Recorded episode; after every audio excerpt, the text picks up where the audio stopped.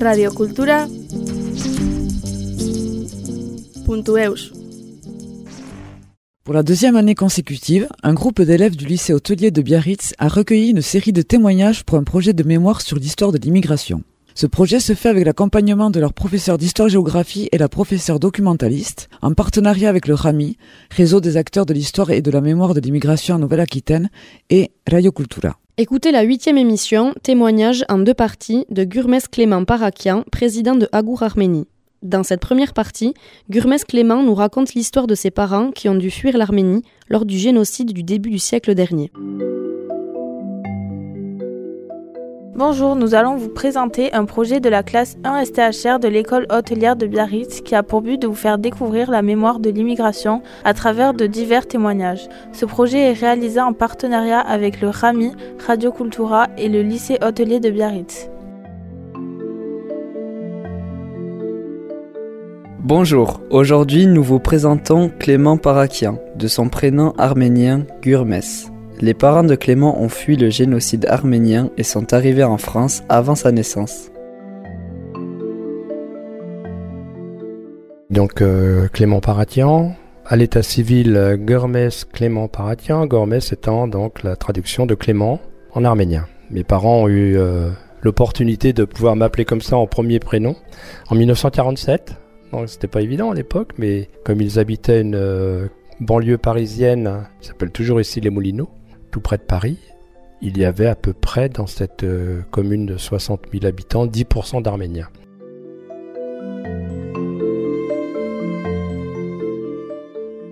Ensuite, Clément nous parle du parcours et de la vie de ses parents. Alors mes parents sont nés en 1903 pour mon père et 1908 pour ma mère. Mon père avait 14 ans, c'est-à-dire qu'il a été chassé en 1917, en plein conflit donc de, du Première Guerre mondiale. Il a eu cette chance d'a- d'avoir que 14 ans à ce moment-là. S'il avait eu 15 ans, il aurait été enrôlé dans l'armée euh, ottomane et il aurait été purement et simplement tué, puisque tous les Arméniens qui étaient enrôlés étaient considérés comme des habitants de l'Empire ottoman, donc euh, ils étaient arméniens, mais ils étaient un peu comme, euh, je sais pas, un basque qui sera en France, il- s'il y a la guerre, il va d'abord aller euh, dans la guerre française avec la France. C'était pareil pour les Arméniens, ils étaient obligés de faire la guerre étant citoyens euh, ottomans. Et comme on savait qu'ils étaient arméniens, on les tuait systématiquement. Et on passait ça comme euh, perte de guerre.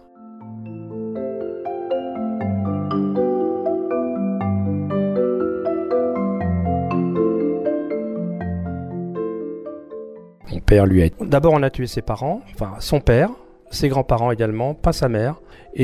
On lui a dit tu t'en vas, tu prends un bateau, on te met sur un bateau et tu te retrouves euh, en Grèce. Donc il a vécu entre 1917 et 1926 en Grèce. 14 ans, sans langue, sans argent, sans parents. Pas mal comme euh, manière de démarrer sa vie. Je trouve que aujourd'hui on plaint beaucoup d'enfants euh, de 17 ou 18 ans, mais franchement de se retrouver dans cette situation-là, ça m'a toujours fait frémir d'ailleurs. Je me suis dit, mais comment a-t-il pu faire? Donc, quand j'ai commencé à grandir, évidemment, puisqu'on a vécu ensemble pendant 18 ans, 19 ans, il est mort quand j'avais euh, 19 ans, oui. Je lui posais toujours des questions, puisque euh, pour moi c'était un mystère, le fait d'être arménien, je ne savais pas ce que c'était. Personne n'en parlait, il y avait une sorte de chape de plomb sur ce problème-là, parce que sur le plan géopolitique, ça n'a pas été une jolie histoire. Bon, mon père, il s'est retrouvé en Grèce, et quand je lui posais la question de savoir s'il avait réellement fait, il a jamais voulu me répondre. Ça, ça a été un des grands drames de ma vie. C'est-à-dire que quand on chasse vos parents de leur pays et qu'en plus les parents ne traduisent rien de ce qu'ils sont, ben vous avez une double peine. Vous savez plus ce que vous êtes en fin de compte. Puisque vous n'avez pas de pays et pas de parents puisqu'ils ne parlent pas.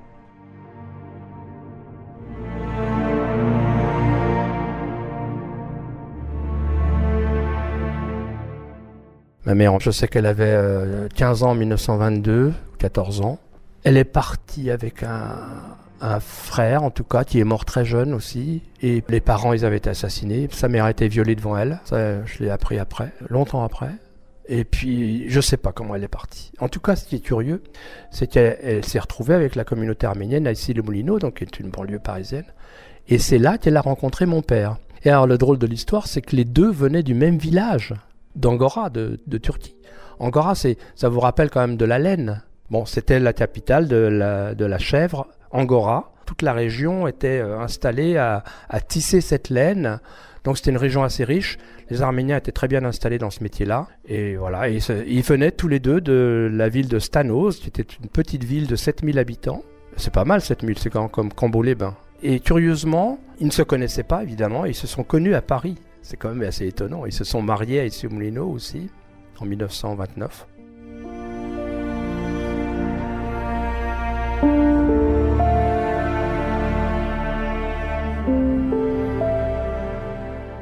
Moi, je pense souvent à mes parents comme deux enfants. C'est-à-dire que pour moi, mes parents, c'est des enfants. Je les vois pas en tant que parents, pourtant je les ai connus, ils étaient âgés déjà, mais, mais je les vois toujours à l'âge d'enfant quand ils ont dû partir de chez eux et sans aucune possibilité de retour. Ce terme d'apatride est un terme absolument horrible. Il a été inventé pour les Arméniens puisqu'il n'y avait pas de cas jusqu'à présent d'un peuple qui a été chassé de chez lui sans espoir de retour. Il faut bien comprendre ça. Aujourd'hui, il y a à peu près 3 euh, millions d'Arméniens qui restent euh, en Arménie, Arménie ex-soviétique, et il y a à peu près 7-8 millions d'Arméniens qui sont disséminés dans le monde. Ils sont disséminés, c'est pour ça qu'on les a appelés en diaspora. La diaspora, c'est la dissémination. Donc ils sont un peu partout, mais ils sont en même temps nulle part. J'ai trouvé une très belle expression fois, une très belle formule, c'est des gens qui viennent de nulle part et qui n'ont nulle part où aller.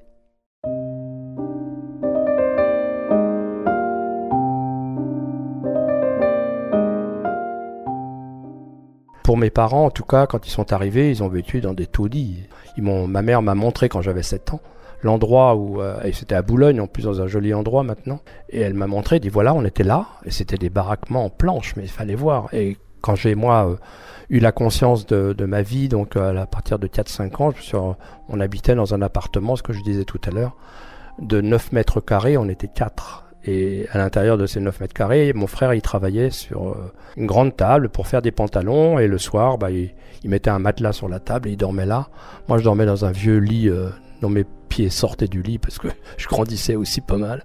Et voilà, on a, on a habité à 4 dans 9 mètres carrés. Et aujourd'hui, je me sens un peu très très protégé de la vie que j'ai aujourd'hui. Et tout ça, c'est dans une seule existence. C'est-à-dire qu'entre le moment où j'étais enfant dans la misère et aujourd'hui, il s'est passé, j'ai l'impression, 5 vies, 10 vies différentes. quoi. C'est un peu déstabilisant et un peu déboussolant.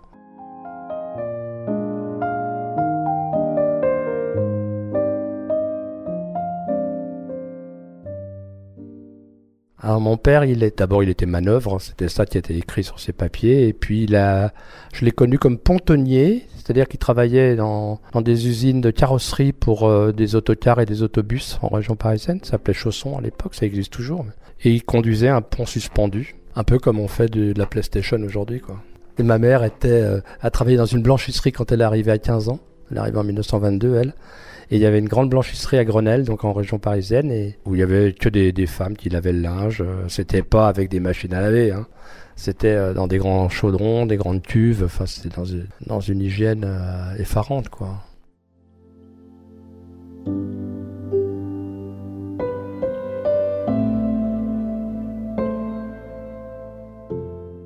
Moi, je me souviens très bien, petit, et on me l'a raconté après, qu'il y avait une tradition comme quoi il fallait apporter ses chaussons quand votre père rentrait du travail. Il fallait que le plus jeune apporte les chaussons au père. Et je me rappelle avoir fait ça. Je devais avoir 6, 7 ans peut-être. Je me souviens avoir fait ça. Donc voilà, c'était le genre de rapport qu'on avait. Mes parents, c'était des, des Arméniens ottomans. D'où la difficulté en plus pour eux de s'adapter aussi à une civilisation occidentale.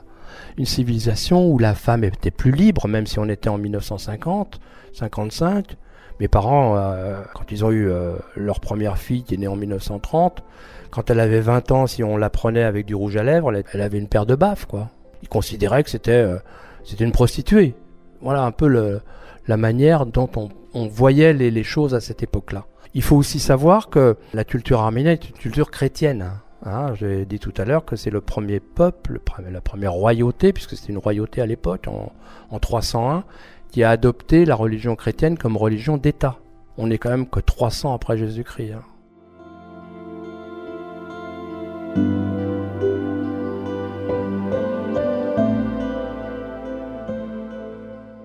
Allez, nom sur le livret de famille, c'était Dertoumayan. Après, je me suis rendu compte que c'était pas son nom, que c'était le nom qu'elle avait pris à un curé, puisque les Der en général sont des curés. Et en réalité, c'est euh, son nom, c'est Arslanian. Arslanian, son nom de jeune fille. Mon père donc Paratian et ma mère Arslanian. Alors voilà, là encore, je me suis rendu compte que c'était pas son nom. J'ai découvert ça après parce que dans la famille, on m'a dit ah bah non mais c'est pas son nom. Puis vous avez 30-40 ans, vous apprenez ça petit à petit comme ça. Quand euh, à l'état civil, euh, mon père a donné mon nom, il avait écrit Paracueillant avec un E qui n'avait aucune raison d'être. Donc il a fallu faire des, des démarches énormes. Quand j'avais 16 ans, à 16 ans, on m'a demandé de choisir euh, entre la France et le fait d'être réfugié apatride. J'aurais pu rester euh, enfant de réfugié apatride et j'ai opté évidemment pour la France. Parce que c'était le moment où on devait aller à l'armée, donc il fallait euh, savoir si j'étais plutôt citoyen français ou pas. Et là, on a fait les changements, mais ça a été compliqué.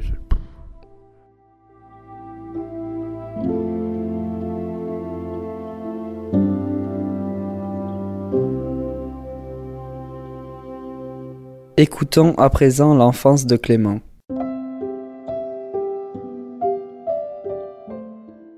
J'ai compris que de toute façon, euh, il fallait que j'y arrive, moi. Il fallait que j'en sorte. Il fallait que je me débrouille. Donc, bah, je suis rentré à l'école, c'était obligatoire à 6 ans. Je parlais arménien avant. Mes parents ne parlant qu'arménien, j'ai évité l'école maternelle et je me suis retrouvé en primaire hein, à apprendre le français. Donc, une fois que j'avais appris euh, le français, je servais d'interprète à mes parents. C'est-à-dire que j'étais la personne qui leur permettait de pouvoir vivre en France sans trop de difficultés. À 6 ans, j'allais donc remplir les papiers de, des maladies, aller à la sécurité sociale. À l'époque, ça se faisait avec des papiers. C'est pas comme maintenant avec une carte vitale, mais il fallait remplir des papiers.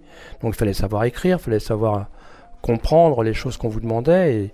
Et, souvent, je me suis retrouvé comme ça euh, à la caisse de sécurité sociale où j'arrivais à peine à la hauteur du, comptoir et la, dame me disait oui mais d'accord mais si mais qu'est-ce qu'il a? J'étais incapable de trop répondre hein, je faisais ce que je pouvais quoi. Et donc ça a été le début de ma vie. Ça a été aussi un moment euh, où euh, quand on est dans cette situation là il faut pas se décourager, il faut prendre les choses à bras le corps et puis se dire que de toute façon, si on a du courage et de la volonté, on arrivera toujours à quelque chose.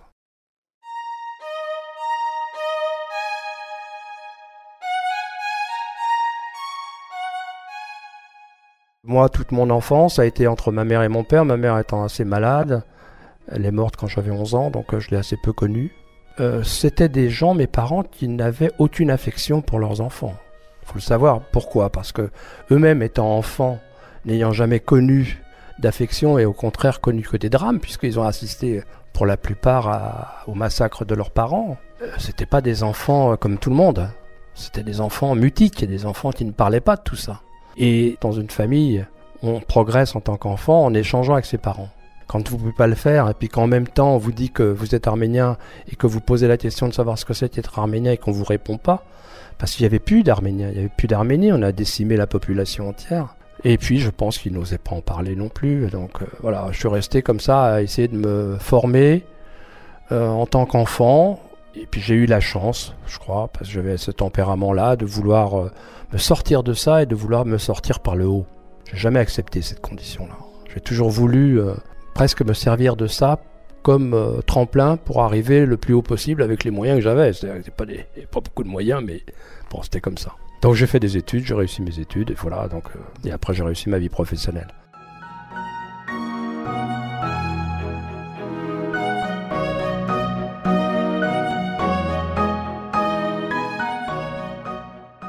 Quand j'ai eu 20 ans, je n'avais rien. Je me suis marié et j'avais une valise. Dans la valise, il y avait une trentaine de livres, une paire de chaussettes et un slip. Voilà quand j'ai démarré à 20 ans marié. C'est drôle, on, retrouve de temps en temps comme ça la, vie de ses parents par soi-même. On, retrouve euh, les mêmes schémas souvent.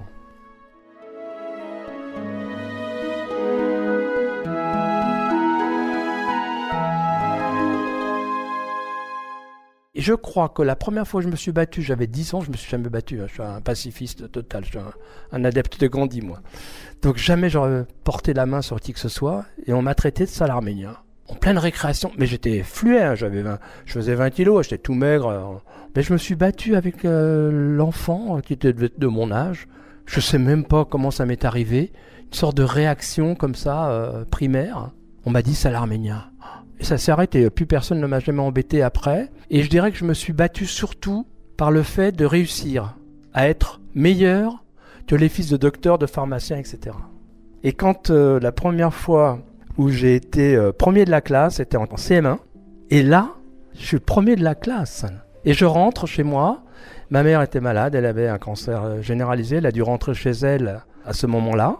Il lui restait très peu de temps à vivre. Et je me souviens que je suis rentré. Et moi, pour moi, elle n'était pas morte encore. Elle allait peut-être pas mourir. Je savais pas. On n'a pas conscience à 11 ans de savoir si on, est au bord de la mort ou pas. Hein. Et je lui ai dit, je lui ai dit, tu te rends compte, maman, je suis premier de la classe. Et puis elle est morte le lendemain. C'est un souvenir très dur pour moi. Parce que je, l'ai vu, je crois, pour la première fois sourire. Hein. Pour moi, elle était vraiment. Elle n'avait pas conscience. Je pense que quand je suis arrivé, je ne devais pas être désiré comme enfant. Et c'est toujours un peu ce que j'ai ressenti avec elle. Et là, tout d'un coup, il y avait un sourire, il y avait, tout ça.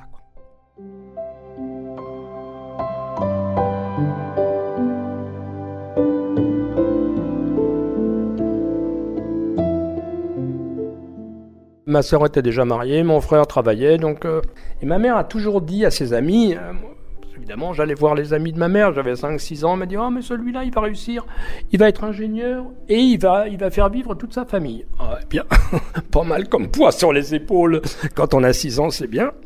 Et effectivement j'étais ingénieur en graphite et j'ai fait vivre ma famille.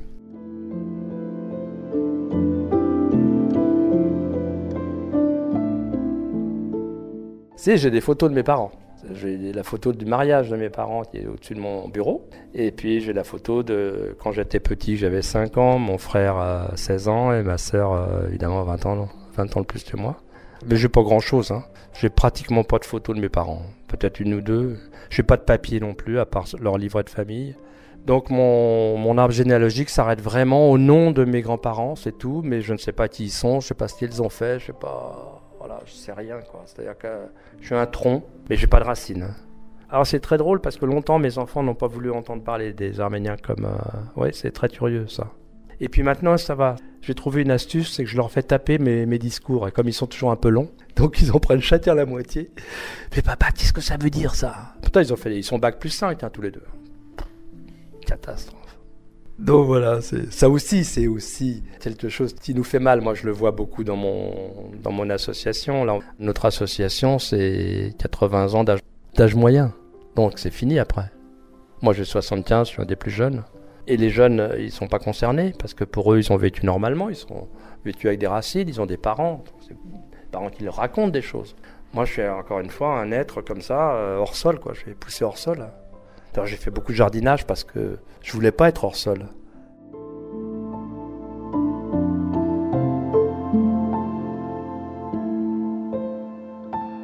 Radio Cultura.